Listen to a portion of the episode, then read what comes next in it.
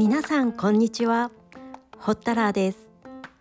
このチャンネルでは台湾をもっと身近にをテーマに日本と台湾をつなぐもの個人的におすすめしたい観光地や食の話台湾人との距離がぐっと縮まる台湾の中国語など台湾に関連するさまざまなことを紹介しています。今回は台湾にある日本というテーマでお送りします。意外とご存じない方も多いのですが台湾はかつて日本の統治下にありました。その時期というのが1895年明治28年から1945年昭和20年までの50年間。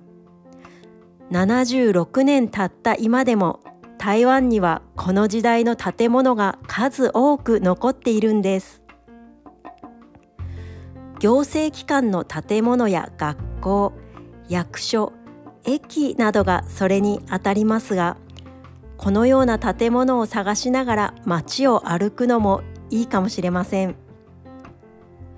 多くの場所で確認できる日本統治時代の建物台湾旅行の際に目にしやすいのはやはり台北に残る建物でしょうか？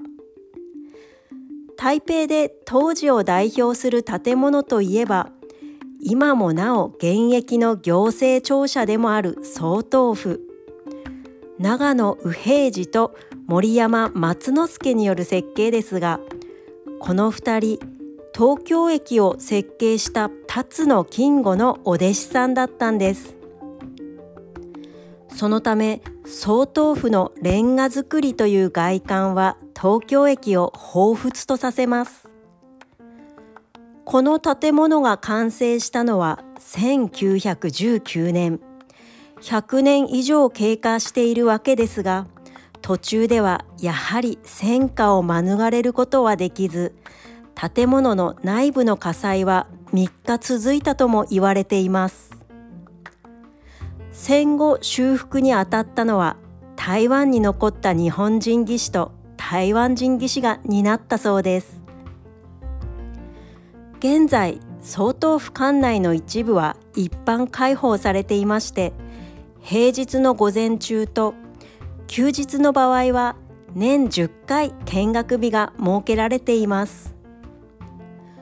総統府の近くにある台湾銀行本店や司法院などにも日本統治時代の建物が残っていますので合わせて見に行くのもいいかもしれません。教育機関で紹介しておきたいのは国立台湾大学です。当時は台北帝国大学という名称でした。台湾大学のキャンパス内にも当時の建物が散見されます。他にはかつて台北公会堂と呼ばれたイベントホール中山堂や三井物産の倉庫。また台北ドームの近くには松山文装園区という施設があるのですがここは1937年から1998年までタバコ工場として使われていたんです。現在建物はリノベーションがされて展示会やイベントなどが行われています。台北に限ったことではないのですが台湾では近年古い建物の価値が見直され老建築のリノベーションがなされてカフェや商業施設として再利用しているところが増えてきています。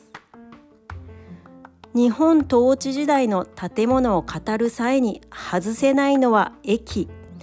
駅舎なのですがこれはまた次回お送りします。